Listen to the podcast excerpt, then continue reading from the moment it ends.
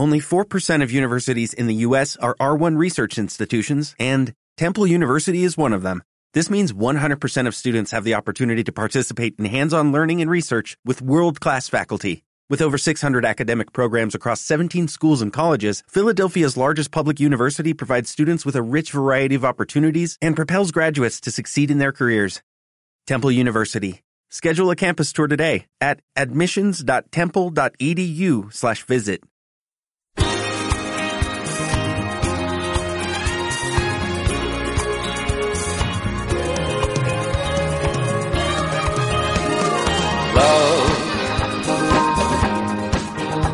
Exciting and new.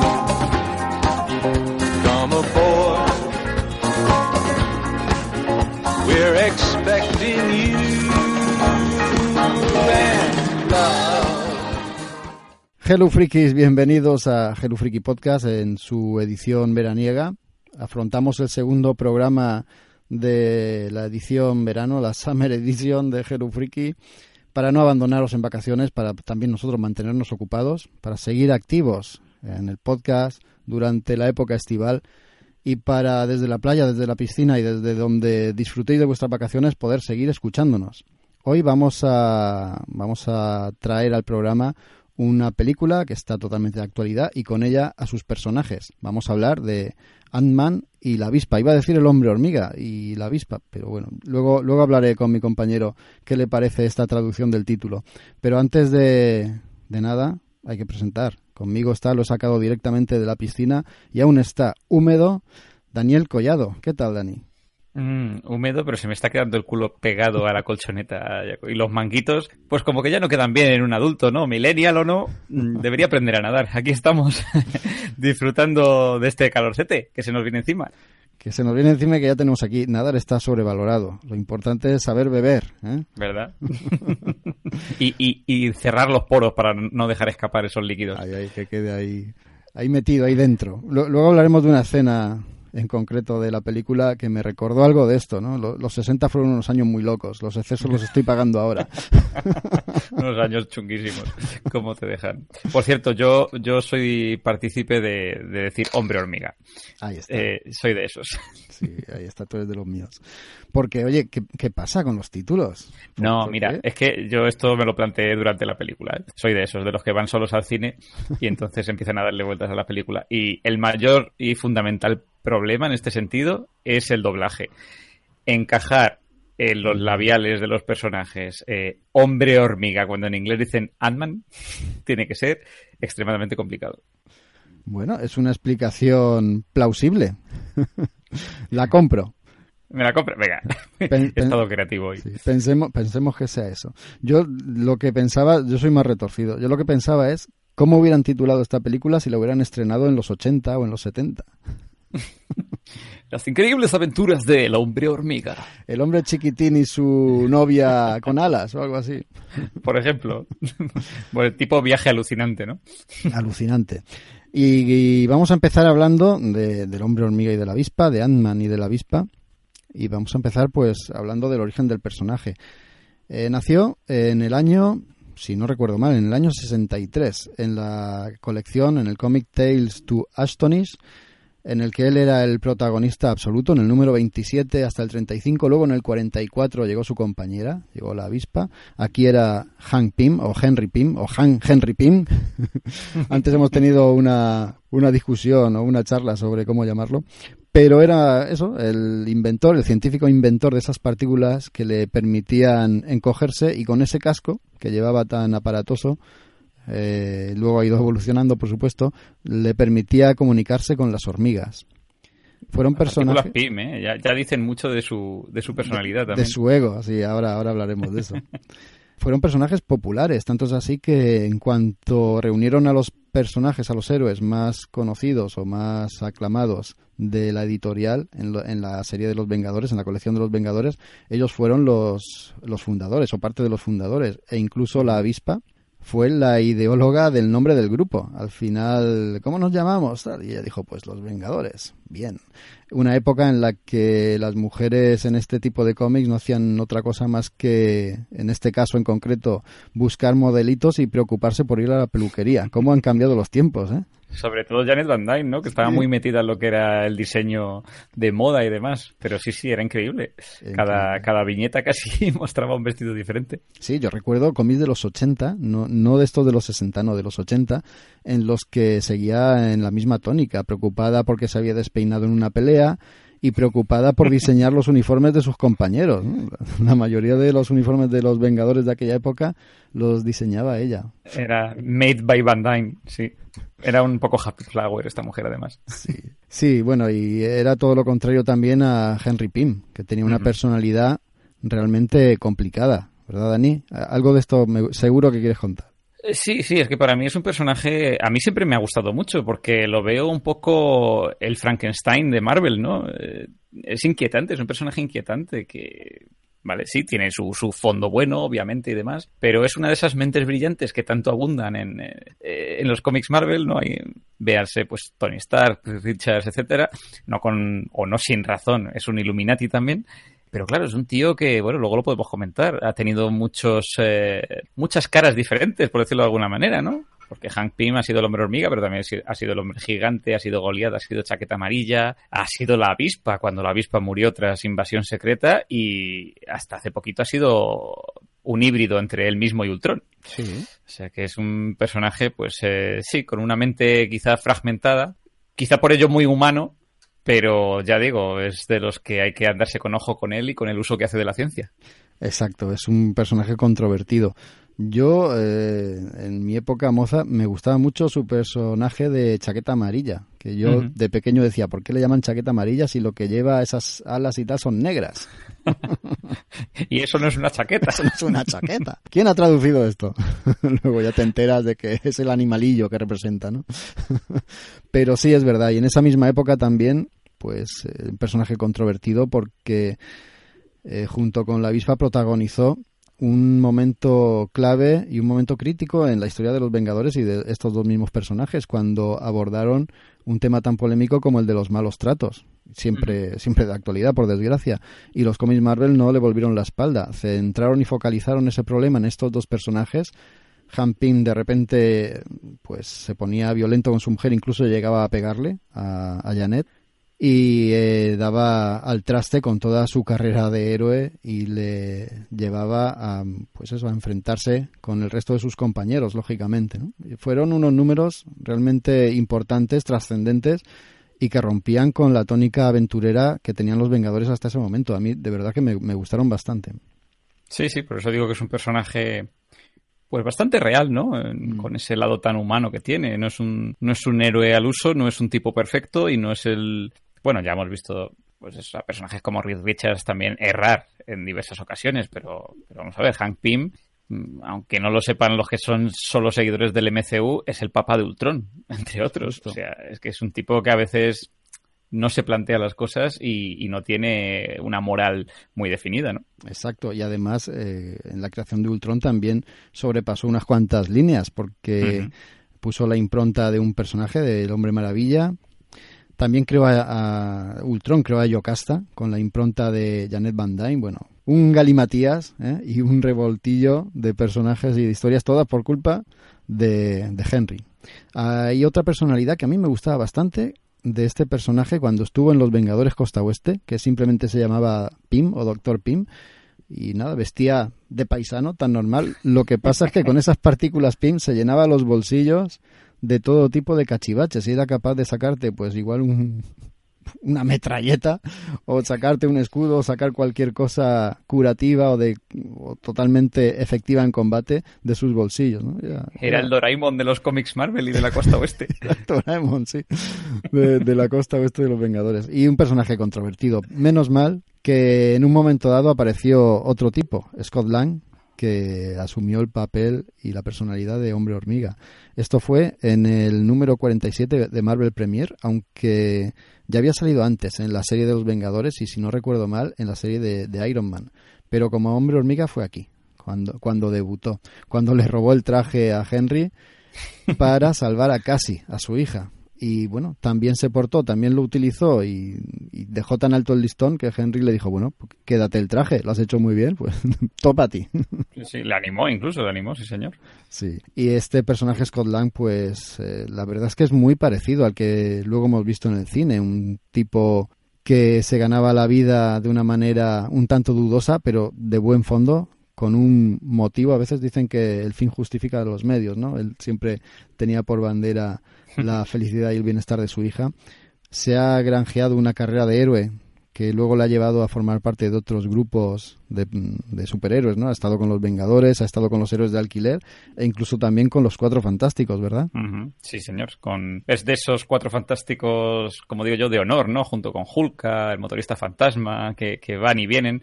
Pero bueno, eh, normalmente junto con Hulka es de los que suele estar ahí cerca del edificio Baxter cuando se le necesita. Sí, un buen tipo, un gran tipo. Lo que pasa es que... Mmm, Hasta es... salió con Jessica Jones. Ah, sí. Sí, Mira, sí, tuvo una época en la que en la que estuvo salió varias citas con Jessica Jones. Eso se me escapaba a mí, fíjate. Ah, y antes de que le matase la bruja escarlata. A eso iba. Este, este personaje, Scott Lang, incluso ha llegado a morir en el, uni en el universo Marvel. Sabéis que en el universo Marvel morir es como el que tiene un constipado, ¿no? Te curas y ya está. pues aquí igual. En Vengadores Desunidos era uno de los primeros en caer. La bruja escarlata daba cuenta de él. Pero luego, casi, su hija, que ya es más mayorcita, con los jóvenes Vengadores, eh, con nombre clave Estatura, eh, se sacrificaría para devolverlo a él a la vida. Luego, por supuesto, casi también volvería a la vida. Esto es un, como digo, esto es un cachondeo, esto es una enfermedad. La muerte aquí es una enfermedad, no es definitiva nunca. Y el hombre hormiga, pues ya, como Scott Lang, pasaría a tener su película en Marvel Studios en el 2005. 2005 2015, perdón. Sí que me he ido yo antes de Iron Man. En el, en el 2015. Fue la primera película secreta de Marvel Studios. En el 2015 tuvo su primera película, eso le granjeó pues eh, popularidad entre todo tipo de público y en Marvel decidieron pues darle una colección propia, que primero fue una serie una serie de seis números creo que es, en la que pues eh, nos cuentan cómo tiene su propia empresa de seguridad. En una primera escena nos hacen una retrospectiva de su historia bastante dinámica y bastante fácil de seguir y de leer y ya nos presentan nuevos personajes y nuevos nuevos compañeros. A ver, que los tengo por aquí apuntados. Con el hombre hormiga, con Scott Lang, hay un par de, de personajes como esos Sopardo y Forjador de máquinas mmm, realmente cutres para, para lo que es un cómic, pero claro, traídos y tocados y manejados de esta forma, como lo hace Nick Spencer, el guionista de esta serie, pues la verdad es que es muy cachondo. La temática y el tono, sobre todo el tono, de esta serie de, del hombre hormiga, de esta nueva serie del hombre hormiga, eh, es muy paralela a la que tiene en la película. Es muy, muy, humor, muy humorística. Además, sale un personaje nuevo, porque estos personajes ya lo hemos dicho con Jampín, a veces tomaban la personalidad del hombre gigante, ¿no? Pues sale un nuevo hombre gigante, que es Raz Malotra, que, bueno, el hombre hormiga, Scott Lang, de buenas a primeras decide regalarle el traje de hombre gigante y las partículas de crecimiento. de buenas a primeras, a un tipo totalmente novato. Esto lo que hace es que, bueno, llegan unas historias bastante divertidas y bastante patéticas también en las que este nuevo hombre gigante pues no hace más que meter la pata. Es un novato con todas las de la ley. Fíjate, Dani, que en una persecución con un... Y él dice un supervillano, pero en realidad era un ladrón de tres al cuarto. Eh, se mete por el se mete por el Golden Gate, se lía allí con los cables, se cae, tira la mitad de coches, destroza medio puente, bueno, de ahí lía la de Dios. Eh, Scott Lang se lo lleva a entrenarse, le da unas cuantas partículas de, para empequeñecerse y lo lleva a entrenarse ¿dónde? Pues a una ciudad de Lego. Son escenas, la verdad que bastante, bastante cachondas. Tiene mucho humor esta serie, que por cierto, eh, lo he dicho, está, dibu está escrito por Nick Spencer, que le ha cogido el tono a los personajes y a la serie, y está dibujada por Ramón Rosanas, que es un dibujante español de Barcelona, que está haciendo una carrera realmente importante gracias a este personaje y a este cómic también. Yo lo recomiendo, lo recomiendo y voy a hacer un pequeño repaso por todo lo que ha publicado Panini en estos últimos años. Aprovechando ellos también la popularidad de las películas, pues no podían dejar pasar la oportunidad de traer las historias de, este personaje. Publicaron un tomo de Marvel Gold con las primeras aventuras del hombre hormiga. Aquí es cuando se trataba de, de Hank Pym, con los números que hemos dicho, que cuentan los orígenes de tanto de Hank Pym como de la avispa en los Tales to Aftonis, incluso los Marvel Premiere, donde salen los personajes. Luego también eh, Panini ha publicado un tomo con la llegada de Scott Lang como hombre hormiga en los episodios de Los Vengadores, de Iron Man también. Es, es una obra esta que recopila trabajos de David Michelin en Iron Man, de John Byrne, de los autores que estaban en aquella época tanto con Iron Man como con Los Vengadores. Después de esto tenemos una serie que yo no he tenido la precaución de Qatar y la tengo pendiente, El incorregible hombre hormiga. Son 12 números, una serie de 12 números que está escrita por Robert Kirkman, o sea, un, autor más que, más que conocido, ¿no? Y, y, me consta que es una serie muy, muy recomendable. Quizás sea lo más recomendable de este personaje. Seguimos con la colección actual, la que yo decía. Ah, de momento creo que solo han aparecido tres tomos. El primero contiene los cinco primeros números que forman un arco cerrado con ese no reinicio, sino pues actualización del personaje. Y luego ya nos iríamos con los dos siguientes tomos que traen. Eh, este segundo tomo continúa con la colección, es el, en concreto el volumen 2 de, del Hombre Hormiga, el asombroso Hombre Hormiga, y contiene los números 5 al 13. Y luego está el tercer tomo. Tenemos también un tomo dedicado a la avispa, pero no a Janet, sino a la nueva a la nueva avispa. No se parece, la verdad es que no se parece en nada a la de la película, eh, porque la de la película es Hop. Esta es Nadia Van Dyne y se presentó este personaje, no hemos hablado de ella, es la hijastra de, Jane y hija, María Trovalla e hija de Henry. Se presentó en el número 44 de Tales to Aftonis en el 83. Y Nadia pues protagoniza ahora esta serie que ha publicado hace muy poco Panini, eh, ocho números en un tomo retapado. No me ha dado tiempo a leerlo, lo he ojeado y tiene el tono que del que gozan las actuales colecciones de personajes así más, digamos, más ligeros de Marvel, ¿no? Mm, un tono diferente, un tono fresco, juvenil, también con mucho humor y también muy cercano. Además, muy interesante para, para lectores nuevos, ¿no? que quieran acercarse al personaje atraídos por las películas. Yo creo que este tipo de cómics e, es, ideal para ellos. Está escrito por Jeremy Whitley y dibujado por Elsa Charretier.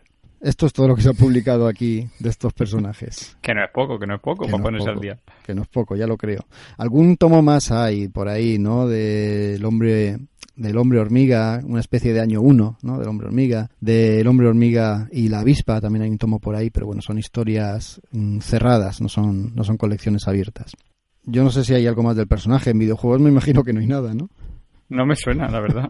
Eh, que, que, aparezca en alguno, seguramente sí. Claro, claro. Más desde, desde la primera película. Pero, un juego dedicado solo a él, no, ni de coña. Ni de coña. Ah, mm, mm, sale seguro en los de Lego. los de Lego sí. Eso sí, eso sí, en los Marvel, eh, Marvel Super Heroes de Lego. Exacto. Y sí que quería acabar esta parte de cómics, esta parte fuera del cine, hablando de un número en concreto que yo creo que es el más emblemático, el más conocido por lo menos, el que los aficionados más, eh, más hardcore recuerdan con cariño. Y es el número 93 de Los Vengadores, cuando empezaba la guerra Kree School, un cómic guionizado por Roy Thomas y dibujado por Neil Adams. Estamos hablando de dos leyendas del cómic. Y trataba de pues que la avispa, la avispa, perdón, que la visión entraba en shock, quedaba completamente inmovilizado, no sabían qué le pasaba a la visión y solo un personaje podía acceder a, repararlo. Iba a decir a curarle, pero bueno, a repararlo. Y eh, no podía ser otro más que Henry Pym, su, eh, su subcreador. La manera de curarlo no era otra, sino que empequeñecerse hasta un tamaño adecuado para meterse dentro del cuerpo de la visión. Un cómic que nos hacía recordar alguna serie de televisión, ¿verdad? y alguna película también, ese viaje alucinante, y que está fantásticamente dibujado por Neil Adams, mm, traduciendo en imágenes el interior del cuerpo de la visión, mostrando los anticuerpos, cómo luchaban y buscaban a Henry Pym y cómo este, casi contra reloj, tenía que buscar la cura y desde dentro reparar al androide un, cómic muy, muy recomendable y además el inicio de una saga totalmente y absolutamente recomendable también. Ahí voy a decirlo, pero hay el segundo capítulo de la octava temporada de Doctor Who. Eh, dentro del Dalek es eh, muy muy muy muy parecido a este a este cómic de los Vengadores. Sí, hay, hay un montón de bueno un montón de series, películas, que juegan con este concepto. juegan con este concepto y yo me estoy acordando, no puedo evitarlo, de un, de un número también de los Transformers de esta última etapa en mm. la que un Transformer queda en este mismo estado y un par de mm, no compañeros, porque estamos hablando de un Decepticons y los dos que van a entrar son Autobots, son estos Autobots, em, no me acuerdo cómo se llama, este que es una especie de sanitario, ¿no? Que se transformaba en ambulancia. Eh... Me acuerdo. Ah, lo diré. bueno, no pasa nada. Pues son dos Autobots así... Ironhide. Ironhide. No, no recuerdo, ahora puede ser. Pues son dos Autobots así, de, en plan sanitario, que se reducen también el tamaño, se meten dentro de este Decepticon para repararlo y es un claro homenaje a este número que acabo de comentar. Lo que pasa es que bastante cachondo, ¿eh? Porque... es el Perdón, ya cogí ¿Cómo, cómo? Eh. Es Ratchet, es Ratchet, que siempre es el, médico del equipo. lo, he dejado en el aire porque sé que tú te los conoces mucho mejor. Que sí, sí, sí. Pero es que además Ratchet es de los que aparecen en todas las últimas temporadas de animación. Y sí, sí. aunque a veces es una ambulancia, en los últimos tiempos es una especie de todoterreno, pero médico, sí. Pues aquí el, cachondeo era que se metían dentro del cuerpo, evidentemente lo reparaban, pero no desaprovechaban la oportunidad para trolearlo. Le ponían pintadas por dentro, eres un tonto, eres... genial. Y hasta aquí, eh, fuera de las películas El hombre hormiga y la avispa, poco queríamos contaros para no extendernos. Recordamos que este es un programa de verano y no tiene que ser, o no tiene por qué ser demasiado exhaustivo. Vamos con la película, con Ant-Man. Bueno, iba, a decir antes, ya porque nos hemos olvidado, ha habido un tercer personaje que se han fundado el traje de, de Ant-Man, el hombre hormiga, que fue Eric O'Grady, que era un antiguo agente de S.H.I.E.L.D., y este sí murió. Este, bueno, este llegó a ser parte porque era un tío que en realidad usaba el traje un poco para, para ligar incluso y demás. Y acabó uniéndose a los Thunderbolts y a los Vengadores Secretos y al final acabó muriendo. Para que digamos que la gente muere y vuelve. Bueno, algunos, algunos no merecen ese honor, ¿no? De volver. Mueren y punto. Sí, son pocas las excepciones, pero haylas, ¿eh? haylas. Haylas, haylas. Ahora sí, vamos a empezar a hablar de la película, que también saldrán algunos personajes traídos del cómic pero eso lo haremos cuando toque. Vamos a, escuchar, a ver primero el tráiler. Solo tengo una pregunta. Cuando Capi necesitó ayuda, si te lo hubiera pedido, ¿habrías venido? Nunca lo sabremos. Pero si llegas a ir, no te habrían pillado.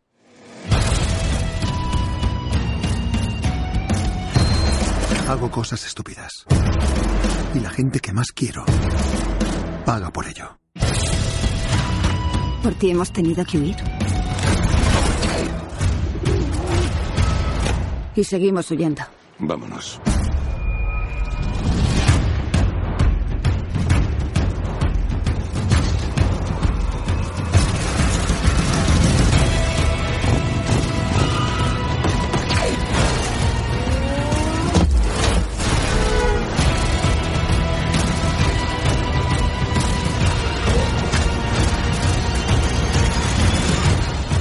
Necesites alguna persona que cuide de ti. Como un compañero.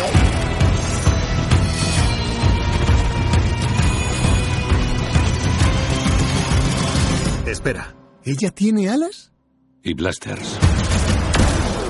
Esa tecnología no estaba disponible para mí. Sí lo estaba. Ah, sí.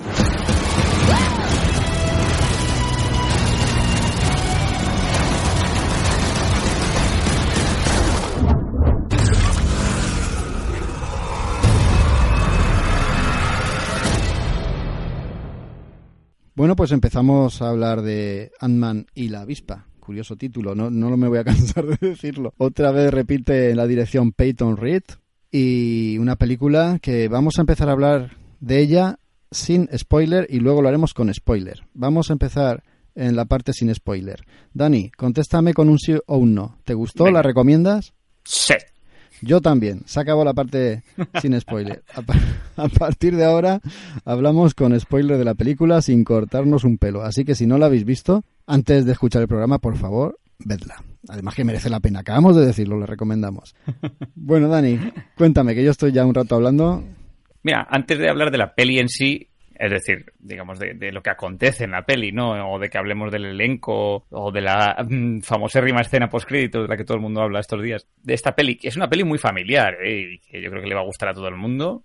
Que podríamos traducir como viaje alucinante, precisamente del que estábamos hablando, se encuentre con cariño encogido a los niños. Pero yo tenía muchas ganas de hablar de esta película, Jaco, o más que hablar de ella, precisamente quería compartir y comparar mi opinión. Y cada día que ha ido pasando desde que la he visto, pues esas ganas han ido un poco increciendo, sobre todo al ver y leer lo que otras personas estaban opinando sobre la película. De hecho, tú mismo sabes que yo me, me he contenido de comentarla contigo, incluso por WhatsApp, porque no quería condicionar mi opinión antes de expresarla en este programa, de Summer Edition. Y esto lo digo porque me ha dolido mucho que, estos días, leyendo un poco por encima eh, opiniones ajenas, pues eh, me encuentro muchos adjetivos como es una peli olvidable, es una peli transitoria, eh, es que no aporta nada, es que... Y, y yo digo, bueno, a mí esto me hace gracia porque, o más bien me hace cuestionarme, ¿la gente se está cansando del, del MCU? ¿O es al revés? ¿Ha cambiado la percepción y empezamos a percibir este universo cinematográfico Marvel como una serie donde importa más el desarrollo general de los acontecimientos que el propio episodio en sí?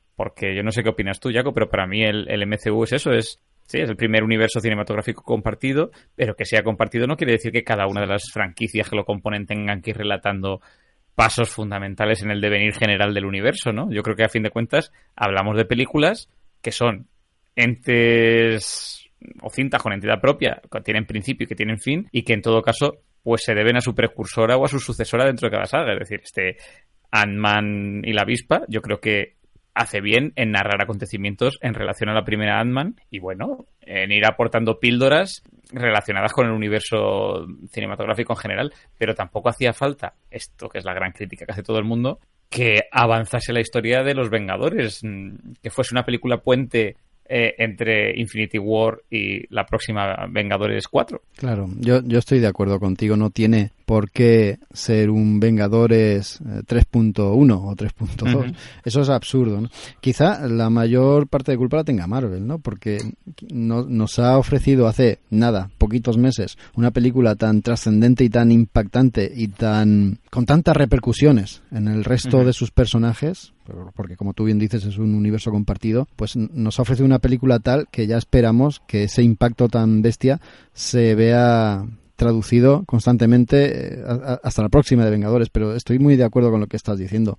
Son películas independientes, individuales, tienen ese trasfondo común y evidentemente lo que pasa en una puede repercutir en, en otra, pero esto no sucede después de Vengadores 3 o Vengadores la Guerra del Infinito, sucede un poco antes y, o incluso durante. Entonces, eh, es un personaje que no está metido en ese tinglado que vimos hace unos meses y por ello no le tiene que afectar nada, excepto luego lo que vemos, ¿no? Que luego lo comentaremos. Sí, luego cuando hablemos, por ejemplo, de la escena post créditos, pues también diré que tiene cosas que me escaman, ¿no? Pero bueno, esto era, esto era un poco mi opinión así antes de, de meterme de lleno con la película, porque Pantera Negra, sin ir más lejos, aunque sentaba algunas bases interesantes y necesarias para Infinity War, pues como la existencia de Wakanda y demás, contaba su historia y a nadie parecía agobiarle que no tuviese una continuidad con respecto a, por ejemplo, Thor Ragnarok, que fue la película estrenada con anterioridad, ¿no? Que también, además, es un caso especial, que está como un poco ahí ajeno a todo. Sí. Es, eh, es un personaje, es una película de un personaje, en este caso dos personajes, y se centra en ellos. No es una película de grupo, ni una película que concentra todo lo que ha pasado en las anteriores. Es como querer achacar la primera de Iron Man, que, no, no sucede na- nada más trascendente que el origen de ese personaje. Ya, ya bastante cuenta. De hecho, una de las cosas que, que cuenta y que puede aportar al universo Marvel esta película es la, la aparición del microverso o el universo cuántico, como lo llaman aquí, que ya lo habíamos visto muy fugazmente en la película anterior del Hombre Hormiga. Incluso dicen que también, aunque yo no me di cuenta en la de Doctor Extraño, pero que sí que puede ser que aporte algo a futuro, ¿no? Quizá nos hubiera gustado que aportase más de lo que aporta, pero bueno, eso ya a lo mejor es la solución a, a- Sí, eso están diciendo, sí. a cierto titán, ¿no?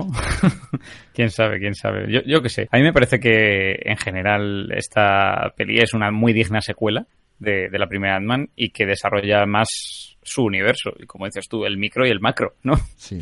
El de Scott Lang, el de la familia Pink y compañía. Y bueno, yo creo que al final lo hace bien y en el último instante pues posiciona a Ant-Man donde tiene que estar antes de que se nos venga encima esa segunda parte de Infinity War. De todas formas, tengo que decir otra cosa, hay que reconocerlo, Jaco, no, no sé qué opinas tú, yo, Scott, casi como Ojo de Halcón, es de esos héroes de segunda, esto es así, así es, pero a mí es que eso me flipa, son, son personajes de los que me gustan mucho y me gustan mucho fuera de, de esas macro, macro sagas épicas, ¿no? A mí me gustan más estas pequeñas aventuras casi más de, de espionaje que de héroes al uso y yo creo que en el caso de Scott me mola mucho porque él además es un héroe que no, no ha buscado ser un héroe, sino que se le ha venido encima. Sí, es, eh, es que es una de las cosas que más gustan de esta película y es que mantiene el tono del anterior, no quiere parecerse a ninguna otra de Marvel, es casi una comedia, casi no, yo creo que es una comedia de superhéroes, es totalmente desenfadada y por eso mantiene las distancias con el resto y yo creo que es su mayor baluarte. Además, estoy muy de acuerdo también con lo que dice, que es un personaje segundón, pero oye, a veces las mejores historias las protagonizan este tipo de personajes. Me estoy acordando del Factor X de Peter David, que fue capaz de hacer una colección y una serie paradigmática, además de referencia, con personajes totalmente secundarios. Este es otro ejemplo. Un personaje que tiene mucho potencial, mm, ya no solo como Ant-Man, sino también como su parte humana, y ahora, ahora lo comentaremos, su parte civil, y también los otros que están por ahí pululando, ¿no? Hope y Henry. Sí, Hank, eh, bueno, lo comentaremos, pero además creo que han pegado, han evolucionado mucho y, y yo, ahora cuando hablemos un poco del elenco y de los personajes, eh, eh, voy a reiterar en que, por ejemplo,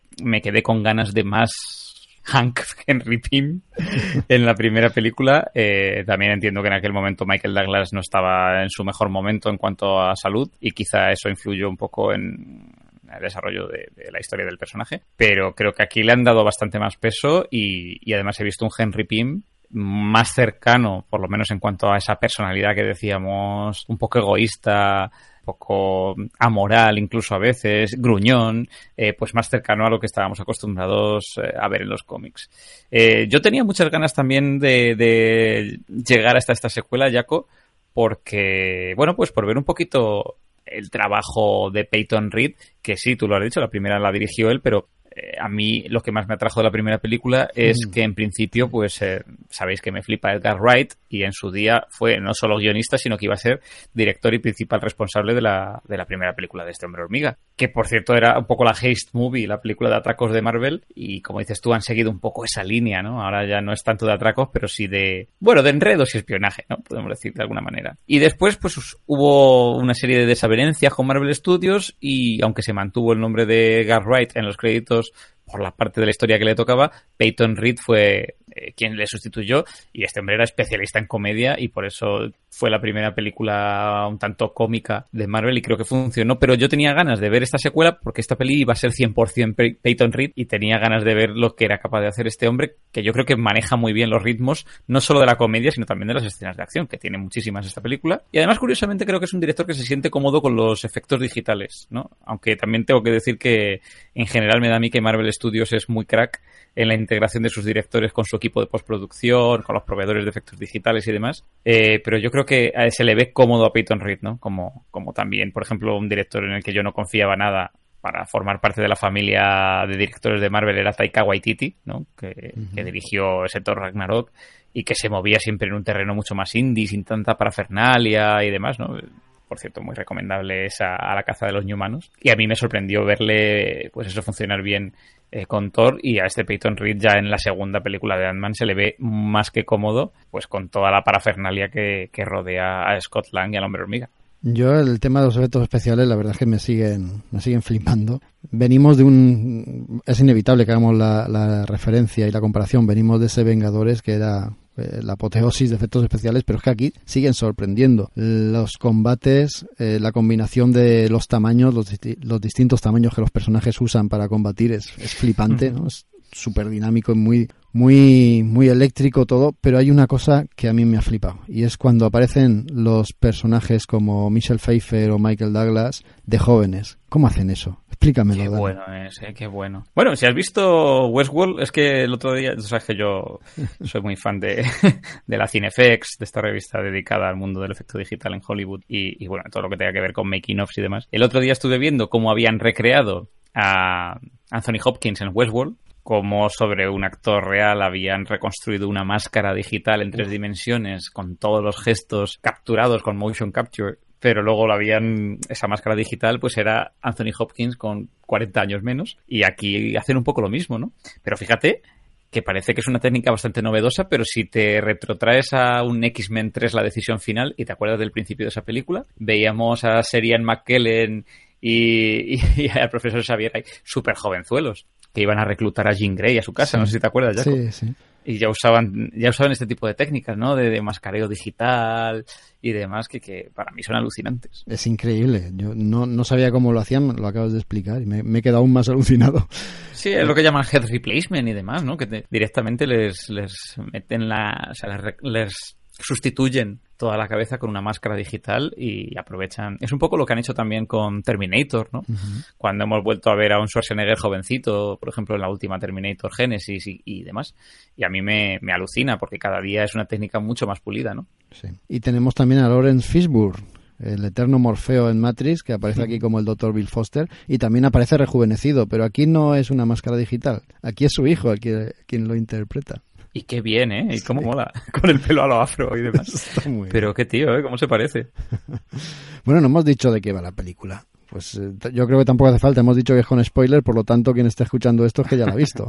ya sabéis que Michael Douglas, bueno, perdón, Han Pym y su hija están decididos a encontrar a, a Janet, a Jane, o a Janet, vamos a llamar a Jan- Janet Van Dyne, la antigua avispa, que saben con seguridad que se ha metido en el mundo cuántico y eh, creen, esperan que aún esté viva. Hay que volver a meterse ahí, hay que pulir terminar de pulir esos cachivaches que están consiguiendo en el mercado negro para volver a meterse en el mundo cuántico. Como nuestro protagonista de, la primera película, Ant-Man, el señor Paul Rudd, ya había entrado en ese mundo cuántico, parece que tiene una especie de conexión con Janet y le buscan a él para recuperarla.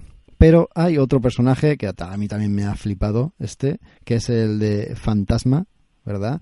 Interpretado Mm. por Hannah John Kamen, un, un personaje este que apareció por primera vez en la serie de Iron Man. Creo que eres eh, tiene algo que ver con, con cabeza de huevo o algo así. La Sí, cuestión en la. eh, bueno, eh, el Aya Star es cabeza de huevo Sí. en los cómics y, y es el personaje que supuestamente es el padre de, de Ava, ¿no? En esta película. Pero el Ghost de Iron Man es verdad que, el, que surgió allá por los 80 era muy, difícil, muy, Muy diferente diferente, a este Ghost que ha aparecido en la película porque era un hombre caucásico y acabaría sus días que yo recuerde como antihéroe en los Thunderbolts. No sé actualmente por dónde anda. Sí, yo Así que supuestamente este personaje de Eva es un poco inventado ad hoc para la película. pero mola, mola, mola un montón. El- Mola muchísimo. mola muchísimo. El problema es que dura poco.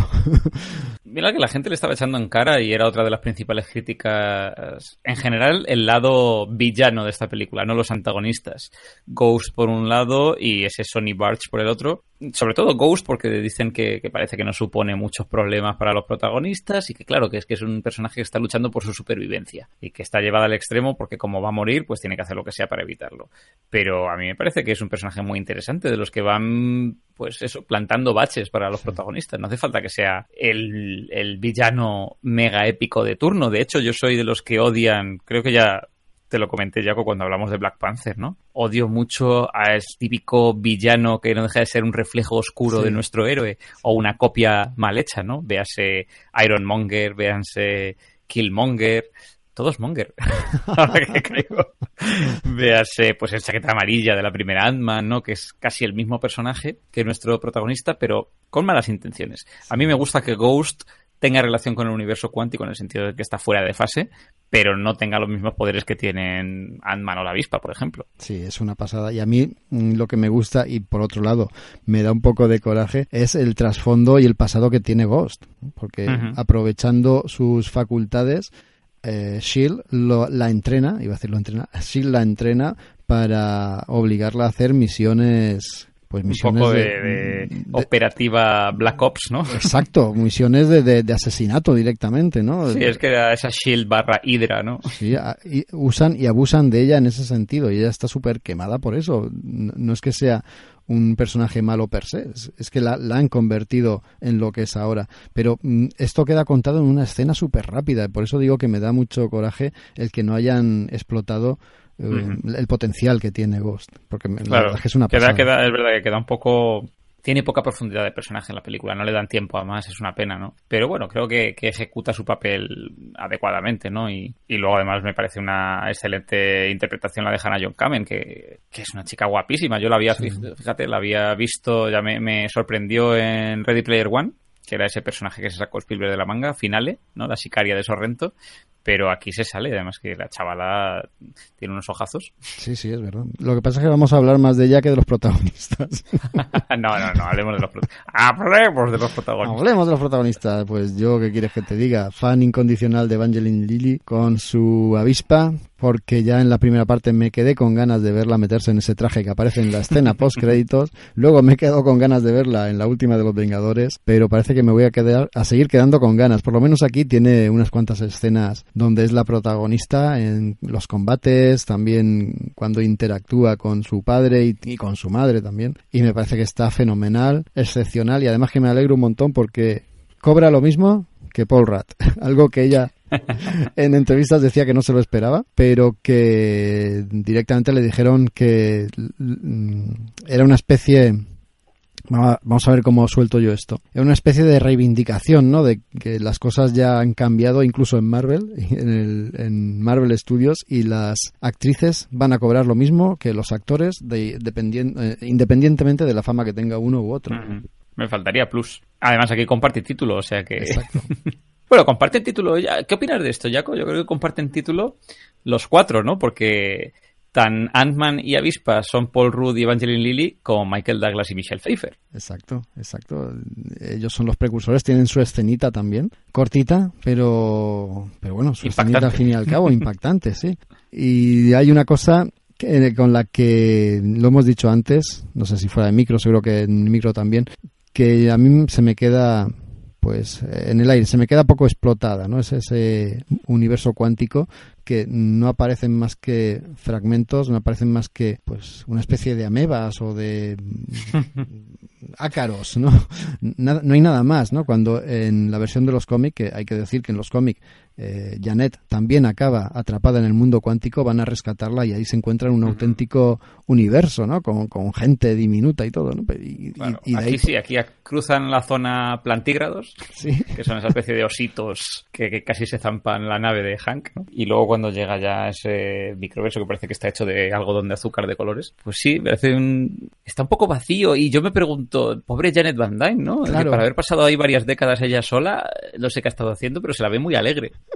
Yo pensaba lo mismo, ¿no? Eh, es inevitable, y no hay que ser muy malo, pero es inevitable que estas películas todas tienen unos agujeros de guion que, bueno, cabe ahí un tractor, ¿no? Y esta no es una excepción. Por ejemplo, eso es, eso es una de las cosas que te chirrían, ¿no? ¿Qué ha hecho esta mujer durante... Aunque ella diga que el tiempo y el espacio aquí pasan de forma diferente. Da exactamente igual que ha comido, además, ¿qué es lo que ha hecho? La vemos que tiene un arco en la espalda, no sé si te diste Sí, cuenta. el ar- no, no, ¿sabes lo que es? Ah. Creo que es una de las alas del traje original Ah, que le queda. vale. Es como si las otras estuvieran rotas. Pero yo lo que me preguntaba es de dónde ha sacado la túnica que lleva. Esa es otra. Es una microtúnica que se ha encontrado en un universo cuántico. Sí, Ha son, descubierto Janet Van Dyne las microtúnicas, las microbactamantas. son muchas preguntas. Además, cómo se comunica mentalmente y cómo se apodera de, de Paul Rudd, de Ant-Man, de Scott. Por cierto, en una escena, yo creo que, no sé si la mejor, pero la más cachonda de lejos, cuando ella se apodera del cuerpo de Scott Lang y Scott está tratando a Hope y a Han Pym como si fueran Buenísimo. su hija y su marido, les toca la cara, los mira con amor. ¡Qué escena! Lo que me reí. ¿Cómo llamaba? Garbancito. y le toca la cara. A su hija. Garbancito, madre mía. Dice... Eh, po- di- di- di.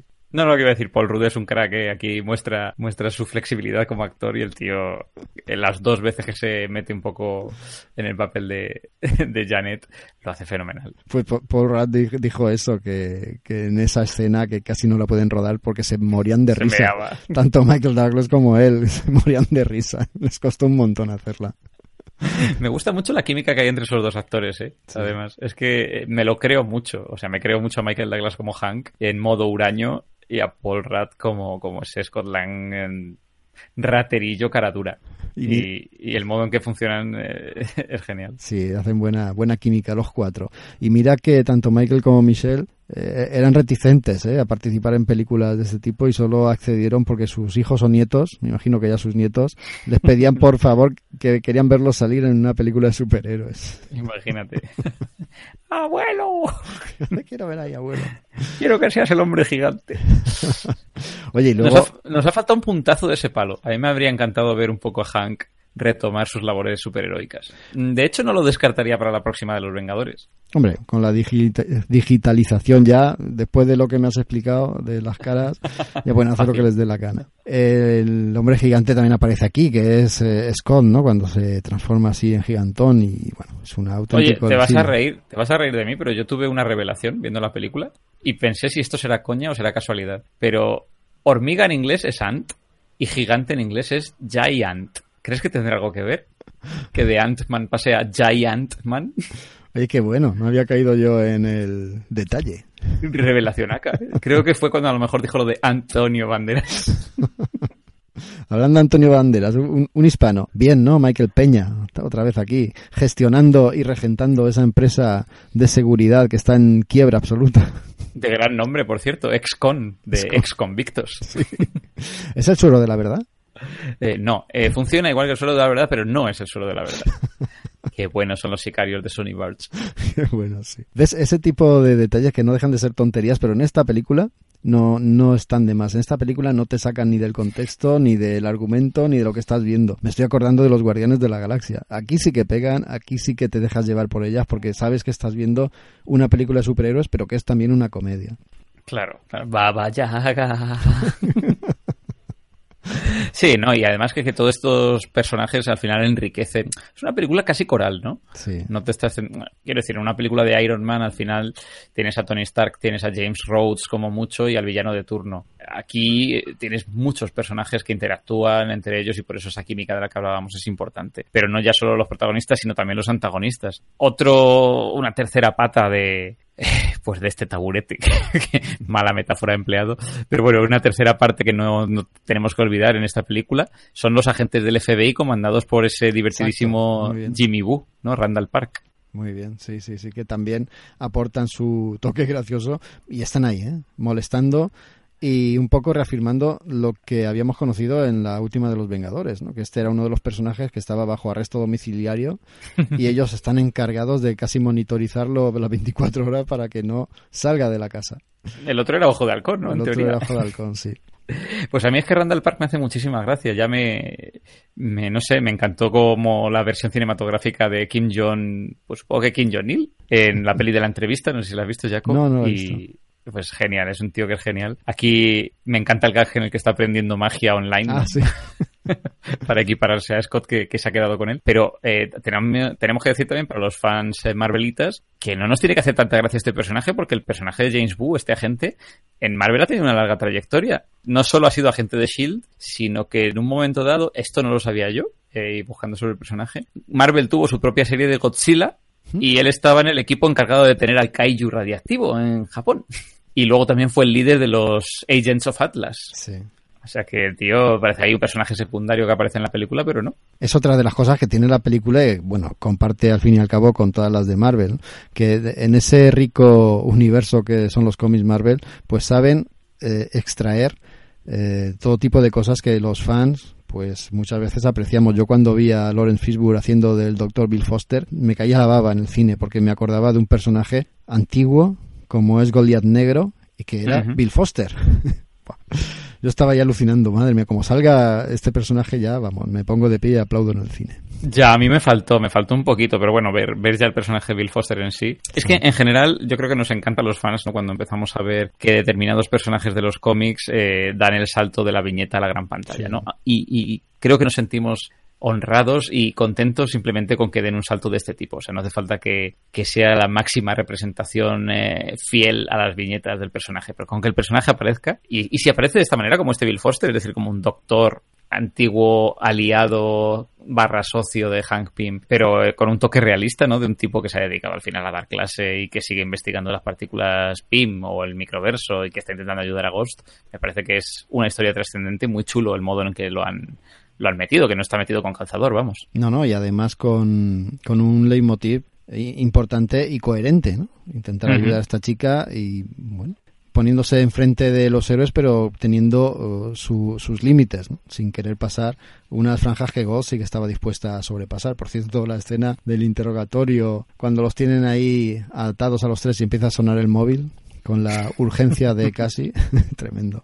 Luego hay eh, son ya 10 años de películas, ¿no? Entonces también es normal que se auto homenajen o se autoparodien. Cuando van a ver por primera vez a este personaje, a Bill Foster a la universidad, cómo se camuflan los tres, ¿no? Tanto Hope como Han como ver, es un poco parodia de, Claro, de Capitán América Claro. 2. claro, claro. Dice, nos ponemos una gorra y unas gafas y ya no nos reconoce nadie porque estamos locos. Iban igual que sí, sí, sí, igual que el Capi y la Viuda Negra. Sí, por eso digo que es genial, ¿no? Que se autoparodian incluso. Más cosillas, por ejemplo, el cameo de Stan Lee. Que es lo que yo decía yo antes. no podías evitar hablar de ácidos. Por eso es lo que decía yo antes, ¿no? Cuando el hombre va a coger su coche, le va a dar al mando y una de las partículas de PIM de encogimiento pues hace que el coche se transforme en un micro machine, ¿no? Ay, qué mala Qué fue la viejino está, eh, qué viejino está el pobre Stan Lee. Sí, sí, sí. Reconoce que se lo pasó bomba en los 60, ¿eh? Sí, bomba es una manera de definirlo. Es verdad. Que por cierto, todo el detalle de los coches, no solo el de Stan Lee, sino todos los Hot Wheels que reconvierten ¿no? en coches a escala real, es eh, un detallazo en la película súper divertido, ¿no? Que lleven ese estuche de Hot Wheels y vayan cambiando de vehículo cada dos por tres. Es una pasada. Es también un poco lo que decía yo antes en la parte de los cómics, el personaje Pim, que reducía cosas, ¿no? Y luego las agrandaba a voluntad. Lo de los coches es un alucine, ¿no? Porque tienen exactamente la rueda esta donde guardan los juguetes y ahí están los, los vehículos. Pero también es flipante la- el, edificio, ¿no? El laboratorio, El laboratorio, sí, cómo lo llevan. Qué Con chulo. su asa. Y, y que luego se hace gigante, bueno, se hace gigante, se hace tamaño edificio y ves el asa de arriba también. Es buenísimo. Es muy bueno. No sé, Otro personaje, bueno, personaje, otro secundario, pero que podría cobrar su protagonismo en el futuro o no, y deja entrever, pues esto un poco que dices tú de los homenajes o auto-homenajes, ¿no? Es eh, Cassie Lang, ¿no? Que Mm. ya le deja entrever a su padre que quiere ser su compañera, ¿no? Y quizá pues está dando señales o adelantando un poco su futuro superheroico como estatura. Ay, ay, la fase 4 de los Venga, de, que está ahí, que está ahí. De hecho, por ahí comentan, me imagino, son... No, pues una Miss simplemente- Marvel, estatura Claro. y otras jóvenes personalidades del universo Marvel en una peli no estarían mal. Claro que no, por, por eso te estaba diciendo ahí ya aquí en Aventura, que me imagino que serán pues eh, mentes febriles de fan Marvel, que están aventurando que casi va a salir en la, en la próxima fase de Marvel. Yo te digo que ojalá, ¿no? Porque me, encantaría ver estos personajes que tú estás mencionando, esta nueva hornada de héroes que ya ha llegado a los cómics y, y es casi seguro que va a llegar también aquí a la pantalla. Estaría muy chulo, la verdad. Si pueden aprovechar bien, en el caso de esta chiquita, eh, la edad, ¿no? Abby Ryder, que pues se le notaba ya, de hecho, que va creciendo, ¿no? Comparada con la otra película y han pasado escasos dos años. Eh, de aquí a otros dos años era una mujercita ya. Sí, ya pueden ir poniéndole un uniforme. Diseñado por Janet Van Dyne. Sí, que, que no se me olvide, por favor, que lo, lo he dejado pendiente al principio que hablamos de la película y casi se me va a olvidar. Que no se me olvide la relación tan chula, tan sana que tiene Scott Lang con su exmujer y el marido de Es su exmujer. Y además con la niña, los cuatro abrazándose, aquí no hay mal rollo, no es la típica película de, ay, estoy enamorado de ella aún, qué mal lo estoy pasando, no sé qué, me sacrifico para que ella sea feliz. No, no, no, no, aquí todas esas tonterías están de más. Aquí son una familia moderna y además totalmente pues natural y, y absolutamente lógica y, y- y realista. O sea, eso me gusta un montón. Sí, sí, me encanta a mí el personaje de, de Bobby Cannavale también, de, de ese novio de la madre, ¿no? O marido, ya no sé. Bueno, ya no sé. Pero sí, sí, esa relación familiar es súper divertida y, y- y muy plausible, ¿no? Muy plausible, Sin, está- sin- sin rencor. Claro, están todos una piña porque lo importante es la niña, es casi, ¿no? No, tienen es. que estar enfrentados como sería lo fácil, ¿no? En una película, ¿no? El crear ese tipo de, de tramas y de tensiones. No, a mí eso me gustó mucho. Al principio me chocó, pero enseguida pillé por donde iba. Joder, estamos en una comedia, aquí todo es buen rollo, vamos a seguir así. Totalmente representativa esa familia del, del tipo de audiencia al que va dirigida la película. Claro. Por eso decía que es una película muy familiar y, y es que es blanca total. O sea, al final no hay prácticamente pues una violencia, un chiste malsonante o cualquier otra cosa. En general no los hay en las películas de, del universo cinematográfico Marvel, ¿no? Porque claro, siempre han estado un poco mm, definidas para ese tipo de audiencia. Pero esta en concreto me parece una película muy familiar. Claro, y, y no está mal que lo sea. Hablamos No, no, no. de son un montón de películas, yo creo que tres por año, y tiene que haber de todo. No está mal que haya de todo, es que tiene que ser así, si no, no, yo creo que Marvel no hubiera sobrevivido estos 10 años con el éxito que está cosechando película tras película. Eso Va- es. Vamos a ir terminando, pero tenemos que hablar de la, las o la escena postcréditos. ¿no? Eso te iba a decir, bueno. Pues, las podemos hablar de la última primero porque tiene Sí. su, su importancia esa batería electrónica ¿no? que, que tiene Scott. Que al final Scott, a mí lo que me hace mucha gracia, no hemos hecho mucho hincapié en, cómo vive él, ¿no? Tras su eh, arresto domiciliario, ¿no? Cómo ha desarrollado sus habilidades baloncestísticas, cómo ha aprendido a tocar eh, la batería o a hacer magia. Y cuando sale de casa, pues es sustituido por un amiguete, ¿no? Esa hormiga, ¿no? Que le ha cogido el gustillo a tocar la batería. bueno, una escena de final de créditos habitual en Marvel que casi te enfadan por haberte esperado tanto tiempo. para ver eso. Yo a veces pienso, a veces pienso que las cambian de Sí, orden. Que a lo mejor esa escena iba intercréditos y la otra era la final. Pero bueno, Bueno, se la- agradece para que nadie se las pierda. Sí, bueno, y la intercrédito se veía venir, ¿no? Yo por lo menos cuando veo que uno entra, los otros se quedan fuera y hacen una cuenta atrás, mm, se veía de venir, ¿a que sí? Sí, sí, pero a, esto voy yo ahora. Cuando te he dicho antes que, que me escama, me escama, que está muy bien la escena, que a la gente le está gustando mucho, pero yo digo, están haciendo pruebas en la ciudad, entiendo que están en San Francisco. Están recogiendo partículas curativas para Ghost, pero a mí me deja un poco picueto con el culo torcido esto de las partículas curativas cuánticas. Y luego, ¿por qué necesitan un túnel que quepa en la fragoneta? Si además pueden miniaturizarlo. No sé qué misterio tiene. Y lo más eh, quizá extraño de esta escena, ¿no? Es un poco el lapso de tiempo en el que sucede, porque claro, no se han enterado de que ha habido una invasión alienígena, aunque sea, no sé, unas horas antes. Yo entendería si estuvieran en el desierto que no se enterasen, pero digo yo que en la ciudad hay cobertura y que aunque sea alguien les habrá mandado un WhatsApp, ¿no? Para decirles, ¡hey! Mira lo que está pasando en Nueva York. Sí, además con la amistad que se le presupone que tiene con los Vengadores, ¿no? Claro, por eso digo que el paralelismo es... Sí, cogido con pinzas. cogido con pinzas un poco. Pero a mí la escena me, me gustó mucho, ¿no? Porque ya digo que, que creo que coloca a Scott donde tiene que estar, ¿no? Previo a esa próxima película de los Vengadores. Sí, pero aquí el, el chasquido y la elección de los que se difuminan y de los que quedan es totalmente tramposo también.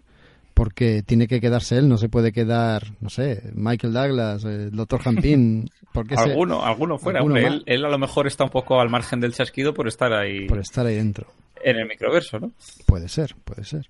Pero una de las cosas que siempre habíamos pensado es que quizá, tú antes lo decías, es que si alguien tenía algo de relación con este universo cuántico era tal vez el Doctor Extraño y el Doctor Extraño, Stephen Strange, es uno de los que ha desaparecido también. Con lo cual, ¿quién va a rescatar a este pobre hombre que se ha quedado en la fragoneta cuántica? Hombre, hi- hipótesis. Ahí van a buscarle y, no sé, viuda negra, acciona la palanca y lo saca. Sí, sí, y lo saca al pobre ya aburrido de estar ahí metido. Bueno, pues... nah, nah, nah, eh, una manera, como cualquier otra, de enlazar las dos películas. ¿no? ¿Sabes a mí que me da pena eh, de este personaje? Bueno, no de este personaje, sino eh, hablando de temas medio actuales. Me da penilla también ver que esa posibilidad de compra de Fox por parte de Disney se, Se diluye. se vaya esfumando, ¿no? Te digo esto ya con otras cosas porque me haría muy feliz ver cómo Marvel Studios hace una similar a los Homecoming de Spider-Man, pero con la primera familia de Marvel. Tú sabes que yo soy muy fan de los cuadros fantásticos y me haría muy feliz eh, ver cómo reinterpreta Marvel Studios a, a esa primera familia, a los Cuadros Fantásticos. Y, esto lo digo porque Scott Lang, ya lo hemos dicho, siempre ha estado muy ligado a la familia de Reed Richards en los cómics y sería fantástico verles un poco en ese entorno en la gran pantalla. Sería una pasada, pero no tires aún la toalla. Tienes una toalla que la cosa está ahí Bueno, pujando. estoy jodido ahí. Por lo menos les podían ceder los derechos, ¿no? Como hizo Sony con, con Spider-Man. Decir, anda, mira, nosotros nos quedamos con los mutantes y ahí aquí os dejamos a los juegos Claro, fantásticos. Y es que ya han demostrado en reiteradas ocasiones y tres películas que son incapaces de hacer nada bueno No, con no, ellos. no le sacan punta. Bueno, y Sony no les ha cedido los derechos. Han negociado para compartir los derechos. O sea, Eso es, eso es. Han sido inteligentes y creo que Sony va a llevar también a sí. Por buen camino ahora con el Spider-Verse. Bueno, pero estamos hablando del hombre hormiga. Arácnidos no, aquí insectos, como Dios manda. Nos, nos despedimos con esa pregunta que salía al final de, de la proyección en el cine. ¿no? ¿Volverán? ¿Volverán? Y luego, ¿volverán? Seguro que sí. Los veremos en la próxima de Los Vengadores, por lo menos a, a Ant-Man. A Evangeline Lilly, seguro que también. No sé si habéis leído alguna entrevista o habéis oído o la seguís por las redes, pero también la vamos a volver a ver. Va dejando pistillas por ahí. Y nada, ni alguna cosilla más antes de despedirnos que quieras comentar. Pues nada más, mm, decirle a quienes nos hayan escuchado y no lo hayan visto que se acaban de tragar un mogollón de spoilers y que vayan inmediatamente a verla. Hemos sido cuidadosos, eh, de todas formas. Hemos sido cuidadosos. Así que, que nada, que es una peli muy divertida y ya he dejado mi opinión ahí en el aire. Estoy en contra de los que dicen que es una peli de paso. Yo creo que es una peli que a lo mejor no queda para el recuerdo, pero que es un trabajo y está muy bien hecha. Es una película mm, para la época en la que se ha ofrecido. Una película de verano, una película divertida, entretenida y que no trasciende tanto como la de los Vengadores, pero no tiene por qué hacerlo. Simplemente Pero no es un su paso cometido. atrás, ¿no? Como No, mucha no. gente. Es que también cuando, digamos, Marvel está consiguiendo cotas de éxito tan altas, pues, oye, llegar siempre a esos puntos es muy complicado. Pues sí, y lo sigue haciendo y mucho me temo que lo va a seguir haciendo. Aquí os dejamos para que sigáis disfrutando del verano. Lo que ha dicho Dani, si no habéis visto la de Ant-Man, me imagino que os estáis acordando de nuestras familias. Pero si no lo habéis hecho, ir corriendo al cine a verla, porque por lo menos vais a pasar un buen rato, vais a entreteneros, vais a divertir y solamente por ver esos efectos especiales, ese rejuvenecimiento facial, ya solo por eso vale la Te pena. ha gustado, ¿eh? Te ha gustado a ti eso. Me dejó, me dejó, como tú dices, pizcueto ahí en el cine. Cuento total. Venga, amigos, muchas gracias por escucharnos. No- Nos vemos, nos oímos la semana que viene. Adiós. Un saludo. que ha muerto. Parece la voz de Pancho. Sí, Pancho se pincha, ¿qué pasa?